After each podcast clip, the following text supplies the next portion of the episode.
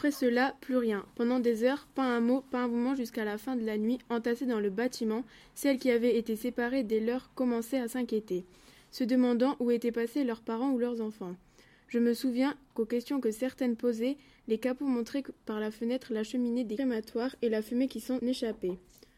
Nous ne comprenions pas, nous ne pouvions pas comprendre ce qui était en train de se produire à quelques dizaines de mètres. C'était inimaginable que notre esprit était incapable de l'admettre. Dehors, la cheminée des crématoires fumait sans cesse, une odeur épouvantable se répandait partout. Pour nous, les filles de Bankanao, ce fut peut-être l'arrivée des Hongrois qui a donné la véritable mesure du cauchemar dans lequel nous étions plongés.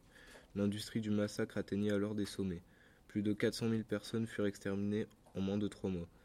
Des blocs entiers avaient été libérés pour accueillir, mais la plupart ont été gazés par la suite. C'est pour cela que nous avons travaillé à prolonger la rampe à l'intérieur du camp jusqu'aux chambres à gaz.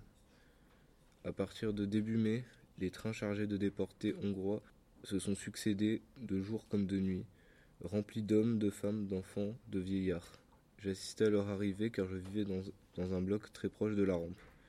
Je voyais ces centaines de malheureux descendre du train. La plupart étaient directement envoyés à la chambre à gaz.